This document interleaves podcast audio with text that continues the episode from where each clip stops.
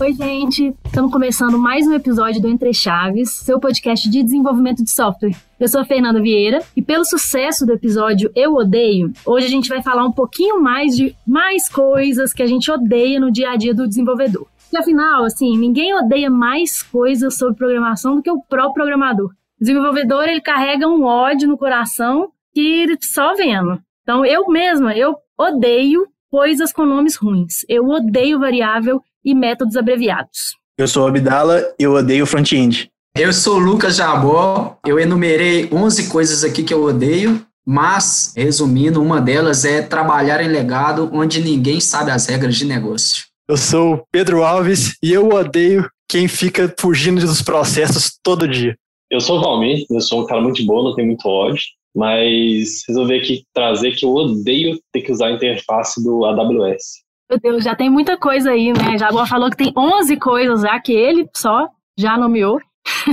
então, tá falando aí, Jaguar, uma coisa aí que você odeia. Odiar é uma palavra forte, né? Mas eu, eu gosto de estar sempre preparado para as discussões, então eu saí enumerando algumas coisas aqui, deu 11 tópicos, isso porque aí a reunião começou, senão tinha mais. Mas aí o primeiro que eu coloquei, que é uma, assim, sem dúvida nenhuma, foi o projeto mais conturbado que eu peguei aqui na DTI já, eu já participei de pelo menos 15 projetos aqui dentro. Esse, sem dúvida, foi o mais conturbado. Coincidiu com ter sido o primeiro projeto que eu peguei como líder de projeto. A gente tinha que é, trabalhar em cima de um legado. E aí, assim, pô, legado gigantesco realmente. E ninguém entendia das regras de negócio. E a gente não tinha é, permissão para começar as coisas do zero. Então, assim, era, era um projeto muito crítico, né? Porque era projeto para banco e tal, mexia com valores altos relacionado a câmbio e tal. Então, é, era muito crítico e, assim, a gente pegava lá, pô, rotinas, é, várias classes, vários métodos lá gigantescos, assim, cheio de integrações e que ninguém entendia nada de nada, entendeu? Então, assim, foi realmente um projeto muito, muito conturbado. Acabou, assim, que no final deu certo, mas, pô, com muita dor de cabeça para mim, para o time de desenvolvimento, principalmente aí, a gente pegava aí, era Kanban, né, que a gente trabalhava e pegava uma história lá que ficava duas, três semanas para finalizar. Então,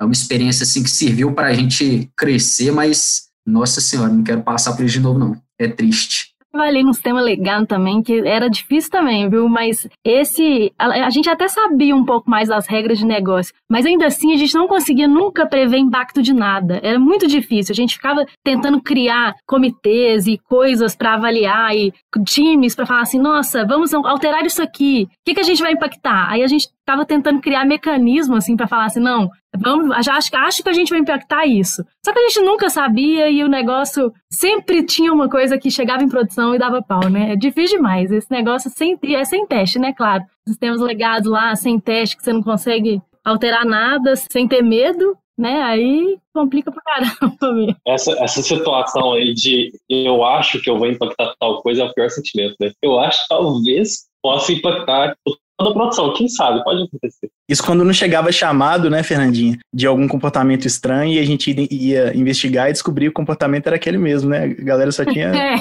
esquecido que aquilo ali era a regra que funcionava.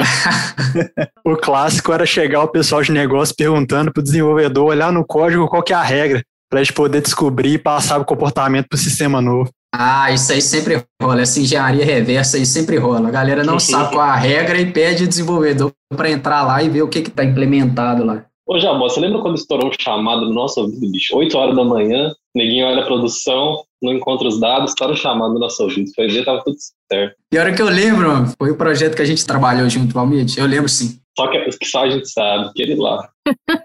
é, nesses sistemas legais, assim, o que mais acontece também é assim, ah, parou, igual a gente acontecia lá com o nosso exemplo, né? Parou o elevador. Nossa, o problema é o publicaram. sistema. Meu Deus, publicaram o sistema.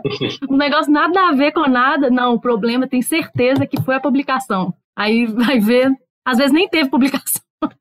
E, e 90% das vezes não era relacionado, né? A gente só levava a culpa. Deu problema no, num estado que nem chegou o rollout ainda e o problema foi a publicação.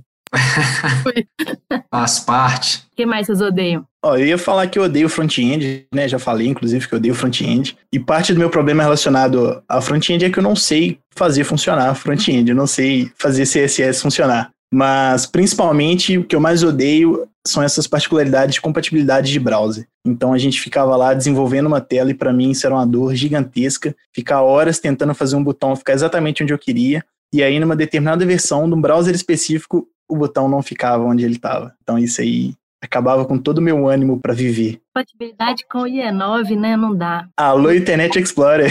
Isso é para você. Nossa, Deus, é. Isso aí, isso aí é clássico. A primeira pergunta que faço para o cliente quando vai começar o projeto é se tem que ter compatibilidade com Internet Explorer. Se ele falar que sim, você já fala. O projeto vai demorar 40% a mais do que demoraria normalmente. Acaba a sprint dois dias antes e aí vai testar no Internet Explorer e corrigir os problemas lá. De tudo, né?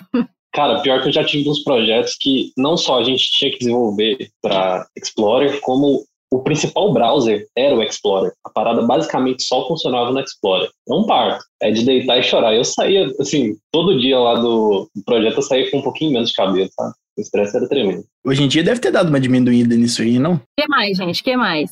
Eu mesma, igual falei, eu odeio variável, método e coisas com nomes ruins, assim. Nossa senhora, eu odeio olhar no código e ver um AUX, um var a ou método totalmente abreviado que você não consegue entender absolutamente nada do que, que aquele método faz, para que, que ele existe. Ou aquelas variáveis assim, que, igual eu falei, né? Variável A, variável AUX, que é declarada lá no início do método, é utilizado depois, você não tem a menor ideia como, da onde que essa variável surgiu, da onde que ela veio, para que que ela serve, é muito ruim. Não, eu odeio, odeio, odeio variável desse jeito e método desse jeito. Eu vou fazer o meia culpa aqui, porque eu aprendi a usar essas variáveis AUX na faculdade e eu fiquei por muito tempo usando isso. Muito, muito tempo. Mas é isso, assim, a gente aprende isso na faculdade. Eu também aprendi na faculdade assim, comecei programando assim também. E na faculdade eles ensinam a gente, né? Sei lá, não sei por que, que eles ensinam assim, mas todos os exemplos lá no, nas aulas, você tem lá varaux. É sempre assim, não é? Sempre tem a variável A, variável B, fazendo uma coisa aleatória e todas as vezes é a mesma variável A e variável B, para todos os exemplos qualidade de código na faculdade é uma mera ilusão, não existe isso. Se for num método pequeno que faz pouca coisa ali, eu não vejo problema de você ter um AUX, não. Mas o problema é quando você tem aquele método de 50 linhas que tem aquele tanto de if, for, while, e aí tem um AUX que é declarado na primeira linha do método e você vai descobrir ele é a variável mais importante do método. Exatamente. Valmid era o cara aí dos AUX aí. Vocês imaginam, o Valmid nessa trajetória maravilhosa que ele tá criando aqui dentro da DTI, ele começou num projeto comigo como estagiário. Aí de vez em quando eu fazia uns code review dele lá, tinha que me virar com os AUX dele lá. Era AUX 1, AUX 2, AUX 3. AUX do Jabó. E nesse code review, o Jabó mudava? Ou continuava como AUX? Mudava nada, né? O menino era bom, pô, vou contestar. tá doido. O Valmir era o mestre do front dos nossos projetos lá, meu amigo. Teve uma vez que ele fez um, um, um recurso lá no Razor lá, que eu não sei nem, não sei nem como que chama, ele criou uma sanfona lá na horizontal que ninguém entendeu nada. Oh, mas tem outra coisa também que a gente fica na faculdade sendo impelido a fazer, que é comentar o código, que eu não sei se vocês comentam código ainda, mas assim, acredito que não, né? Mas na faculdade, assim, eu já fui elogiada, porque meu código era muito bem comentado. Tipo assim, eu, meu código, assim, nossa, já foi levado como exemplo lá na sala, assim. Vocês têm que documentar um código comentar um código como esse aqui. E hoje, assim, é totalmente bad smell, né? Se você, você precisar comentar código, é mó, super bad smell, porque você não tá fazendo um código totalmente entendível, né? Isso aí eu descobri na DTI também. Cheguei lá, era duas linhas de código, dez de comentário. Exatamente. Pô, mas é porque é uma bola de neve, né? Uma vez que você começa a criar a variável AUX1, AUX2, você tem que comentar, não tem como, porque seu código é incompreensível. Você precisa comentar tudo. Mas é o que a Fernandinha falou, se você tá precisando comentar, provavelmente tem um bad smell aí, né? Você poderia dar nome melhor para sua variável pra você não precisar comentar ela, né? Exatamente. Velho, eu dei sorte que quando eu tava fazendo PDS2 na faculdade, eu peguei um professor que ele tinha acabado de sair da Google, assim, cara muito sinistro. O primeiro código que eu entreguei para ele, tudo comentado, assim, faltou, faltou pouco me chamar de santo. O cara acabou comigo, tirou meus pontos tudo, não sei o quê.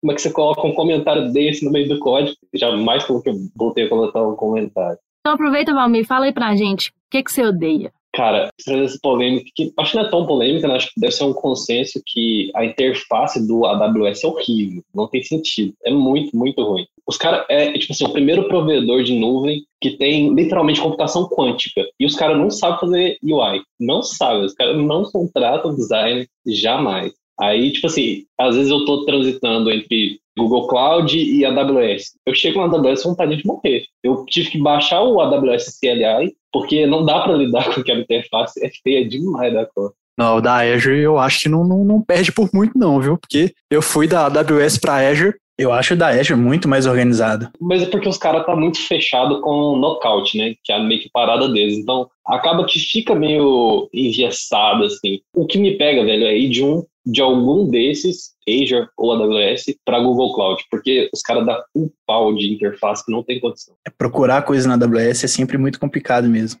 E tem uns bugs também, uma coisa que eu não, que eu não entendo também na AWS é aquela separação por região, né? Às vezes você está dentro de algum recurso da AWS e você quer procurar alguma coisa que você criou lá e pelo fato de estar na região errada, ele te mostra e fala que não tem nada, né? Poderia ter uma interface muito mais amigável, falando assim, olha, na região selecionada você não tem nada, porém nessa outra aqui, ou nessa visão aqui que mostra todas as regiões, você tem essas outras coisas, mas eles não fazem isso por algum motivo. É, teve um belo dia que eu tava fazendo um treinamento, que eu fiz uma região diferente, e esqueci do negócio, voltei para a região normal do, do, do leste europeu e ficou lá. Num belo dia, foi lá meu billing me cobrou lá 100 doletas no cartão de crédito porque o negócio ficou lá.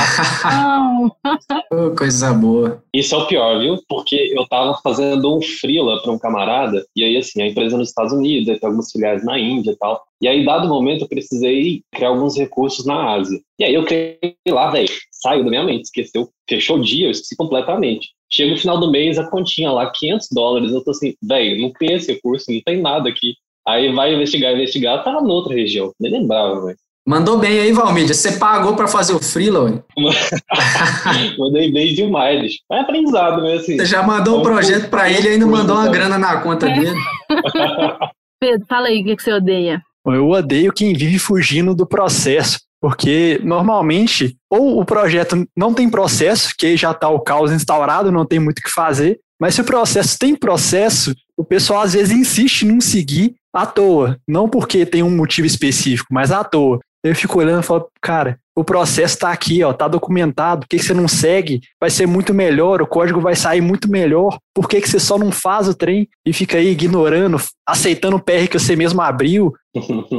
Eu acho ruim nesse, nesse negócio do processo é mais com revisão de código, assim, aí eu acho muito ruim. E assim, é, eu prefiro, às vezes, não revisar o código de alguém porque eu preciso entregar um negócio no prazo. Isso, isso assim, é 100% das vezes é da merda. Porque você não revisar o código de, de, de alguém, né? Você tá passando coisa errada para a produção, né? Você vai chegar, em algum momento isso vai dar merda. Então, assim, revisão de para mim, o não seguir etapas, a revisão de código é uma das mais graves, assim, de não seguir. A gente tava batendo um papo sobre isso outro dia. Eu tô fazendo mentoria, né, de DL, líder de projeto com um desenvolvedor aí. A gente estava discutindo exatamente isso. Tipo, a gente pegou lá, por exemplo, o DTI Flow, né, que a gente segue aqui na DTI, e aí tava falando com eles, ó, esses passos aqui todos, tal, tem uns aqui muito importantes, você tem que seguir, mas tem uns aqui que se você não seguir, eu dou aí duas, três sprints pro negócio explodir.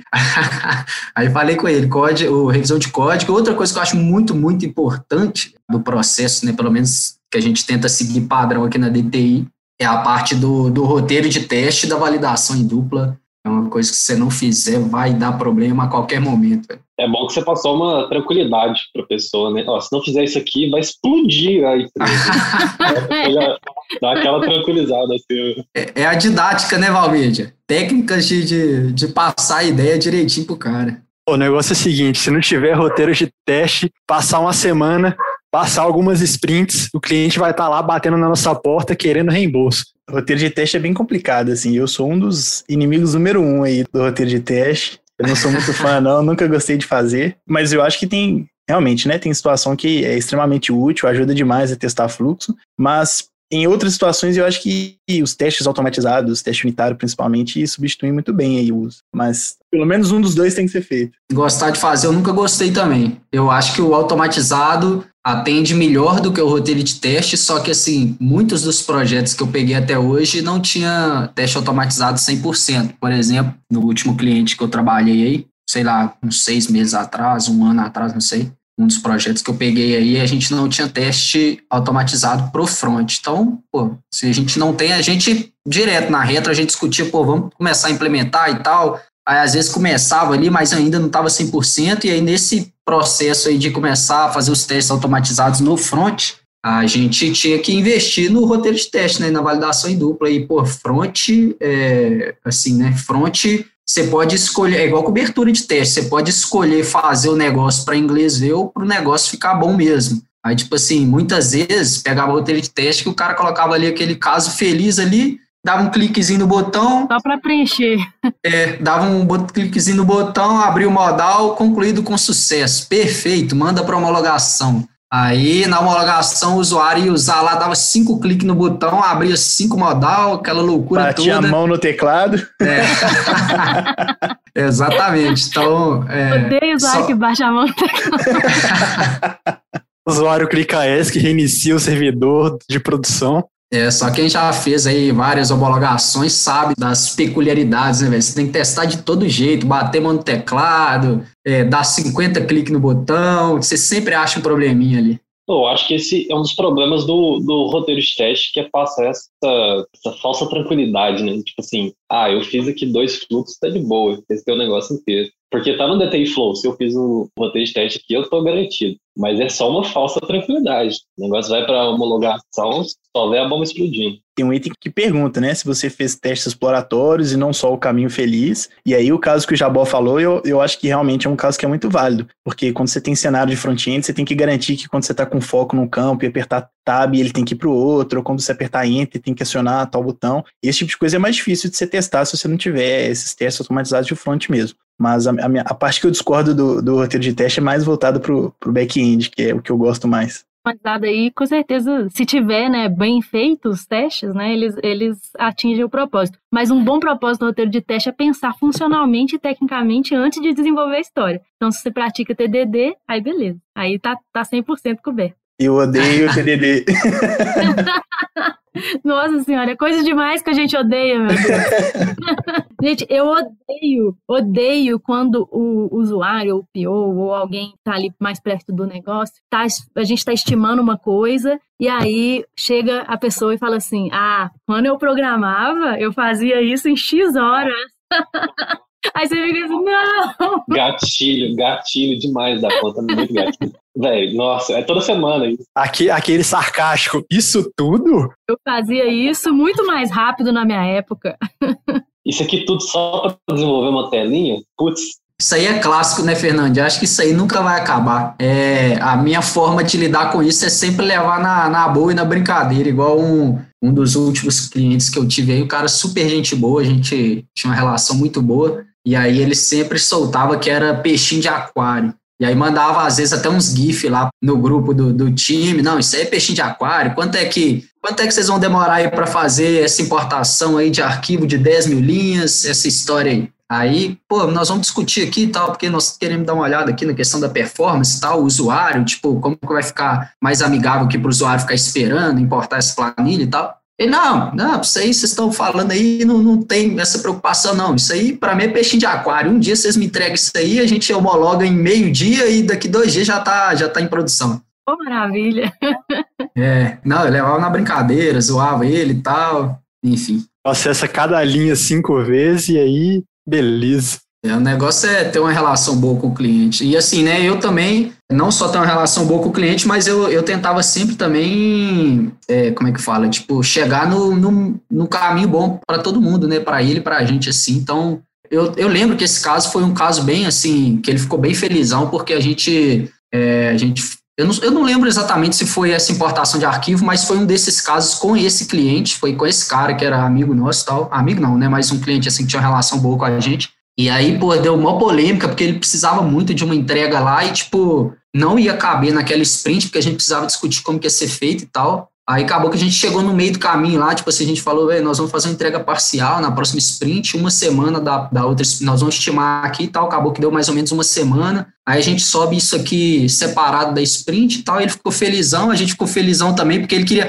olha o que, que ele queria fazer, mano, ele queria contratar, acho que uma ou duas pessoas pro squad naquela sprint para conseguir entregar naquele sprint que já estava em andamento. Aí a gente falou, bicho, isso aí não tem como, velho, não Nossa. tem como. É, exato. Velho, o cara queria. Tipo assim, a pessoa que ia entrar não tinha noção nenhuma de regra de negócio, de nada do projeto, da arquitetura do projeto, nada. Aí eu falei, velho, isso aí não vai dar certo. E aí a galera já ficou assim, pô, a galera já ficou mais acalorada, né? Eu falei, não, só calma aí que nós vamos dar um jeito aqui. Aí nós levamos essa proposta para ele, era eu e a Nina, né? A Nina era a pior do projeto nosso. Aí levamos essa proposta para ele lá e deu tudo certo, o cara ficou felizão, a gente ficou feliz, deu para fazer tudo certinho, não teve que contratar ninguém. Nem lembro porque que eu tava falando disso, qual que era o, o odeio?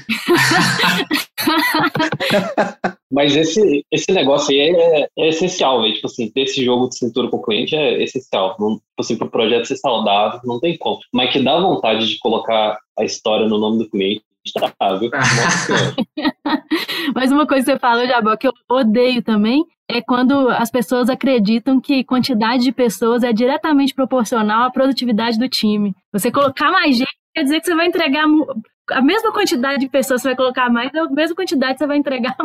O que mais, gente? O que mais? A Vidal estava falando antes sobre reunião, né, fora do horário. O que mais? O que você odeia aí nessas reuniões? Eu sou inimigo da manhã, né? E para mim, reunião antes de 10 horas da manhã é o Jabó, o Jabó é o cara oposto, né? O Jabó gosta de acordar cedo, pegar uma praia, surfar. É isso aí, Rafinha. Depois tomam Mind the Hops. Não, eu, para mim, reunião antes 10 horas da manhã, assim, às vezes tem reunião 9 da manhã, 8 e meia. E aí, depois de uma hora de reunião, você já tá cansado, achando que o dia tá acabando, mas não. 10 horas da manhã ainda. É igual quando você tá na terça-feira e fala assim, puta merda, que semana, hein? Mas é só terça-feira. Nossa. Você tem três dias pela frente. Pô, isso daí é, é, é de matar quando é, é, um cliente internacional, né? Que não tá no mesmo fuso horário que o seu. Então, tipo assim, o que pra você é de madrugada, pra ele é o dia normal. Então, ninguém tá com umas reuniões sete horas da manhã, seis e meia. É foda, viu? E o, e o mesmo vale para depois das 17, né? É que é pior, né? Reunião de uma hora às 18 horas na sexta-feira. E aí, Jabó? Você tá doido? É a nossa, nossa daily lá, ué. Nossa, nossa daily não, desculpa, nossa retro lá é sexta-feira, 7 ou 8 horas da noite, não sei. Aí você já. Eu viu, acho que né? se fosse, acho que se fosse daily nesse horário, tava passando um pouquinho só do ideal. Da sexta-feira, da sexta-feira à tarde, assim, umas 4, 5 horas da tarde, já começa a olhar lá para fora, né? Para quem não sabe, aí tô morando em Floripa, minha pranchinha lá coçando, eu querendo pegar uma praia no fim de tarde. Aí olho lá no calendário, retro marcada para as 8 da noite, 7 da noite. É triste. Não tem nem motivação para colocar ponto positivo, né? Nossa. Só reclama. Mas tirando esse ponto aí é muito, muito tranquilo, velho. Os caras lá são inacreditavelmente tranquilos, assim, muito boa a relação também com a galera lá. E aí, galera, tem mais tema aí? Como que é? Eu tenho umas coisas aqui no, na manga aí. Então, pode falar. Fala aí mais um pra nós. Uma coisa que eu há muito tempo não gosto, eu sou um cara meio neurado, né? Então, assim, várias coisas que atacam a neura, é, eu fico meio bolado. Por exemplo, eu já percebi que assim, não são, não é a maioria das pessoas, dos desenvolvedores, que tem a mania de passar o olho em todas as changes, assim, todas as modificações e rodar os testes automatizados todas as vezes neuroticamente antes de dar o commit o push. Muita, assim, muita gente até faz, só que aí, beleza, fiz aqui minha história maravilhosa, cara, aí, aí vai, percebe que alguma coisa a pessoa deixou para trás, assim, o desenvolvedor deixou para trás, aí vai modificar alguma coisa, algum método que está com problema, modificações pequenas, e aí ele vai e fala, pô, corrigir aqui pouca coisa tal, já manda, não olha as changes, não, não roda teste automatizado, Aí, tipo assim, você vai lá, você tá felizão no seu dia lá, programando, você vai dar um pull lá, pegar todas as modificações da branch, aí chega, tipo, 15 testes dando pau, às vezes nem builda, não buildar normalmente builda, mas os testes com problema, trecho de código comentado, trecho de código com console write line, uns trem nada a ver assim, nossa, isso acaba comigo aí. Mas eu já peguei caso de nem compilata mesmo, viu? De nem. Né? Ah, tem também. Tem... Develop, branch, develop lá. Não compilando por causa disso aí. Nós já passamos apertado com isso, com essa parte de teste também, né, Fernandinho? Nós já trabalhamos num projeto grande aí com cinco squads trabalhando no mesmo produto. É, e os testes eram integrados, né? Então demorava mais de uma hora para rodar, e aí, às vezes, na sexta-feira, você ia tentar gerar a versão para publicação e descobrir que tinha um teste que não estava passando. Nossa. E aí, para descobrir de qual squad que quebrou esse teste, para tentar corrigir, e depois esperar mais uma hora para rodar e ver se consertou tudo e não quebrou mais nenhum outro, para aí sim poder gerar a versão. Deus é mais. Era uma alegria total. É, eu já eu, eu, acompanhei esse drama aí num, num KT, fui assistir um KT um, um dia, acho que foi da Bruninha. A Bruna tava dando um KT com certeza era esse projeto seu e ela deu uma aula lá sobre testes integrados e não sei o quê. E aí eu lembro que ela trabalhava com você na época. Pô, sabe um negócio engraçado que, que aconteceu comigo? Teve uma vez que tinha chegado uma pessoa nova no nosso projeto, vindo de uma outra empresa, e aí, vez ou outra, eu pegava para validar uma história dela e eu via que a história estava quebrada. Geralmente acontecia quando ela tinha que fazer esse tipo de coisa, que é fazer um ajuste pequeno e tal. Aí eu pegava o negócio quebrado. Aconteceu uma vez, duas, três. Aí eu, putz, mano, por que que isso tá rolando sempre? Aí eu fui trocar ideia com o cara. E aí eu falei assim, velho, aqui, tá vindo essa história, tipo assim, tá vindo quebrado, isso acontece bastante. Aí eu falei assim, não, então beleza, eu vou abrir aqui na minha máquina. Aí ele abria, e aí eu vi ele fazendo. Ele abria a máquina dele, olhava aquela, aquela janelinha de problems do VS Code. Se não tinha problema no VS Code, ele não compilava o código. Então, tipo assim, a regra dele não era nem tipo assim, se compila, tá tudo certo. É se não tem erro no VS Code, tá tudo certo. Produção. Tem nada vermelho na minha tela, tá tranquilo para subir pra prod. Ai, ai. É por isso que você ganha esse salário estratosférico, né, Valmídia? Para você ficar de olho nesse tipo de coisa. ficar ligado nos arquivos de configuração que alguém subiu sem querer, apontando coisas de homologação para a prod. A outra coisa que eu ia falar também é que vira e mexe, a gente altera coisa nos ambientes, no, nos arquivos de config para fazer algum teste, que às vezes alguma, alguma coisa de consulta em homologação tá dando pau, é para a gente conseguir fazer, desenvolver o negócio, a gente aponta para a prod.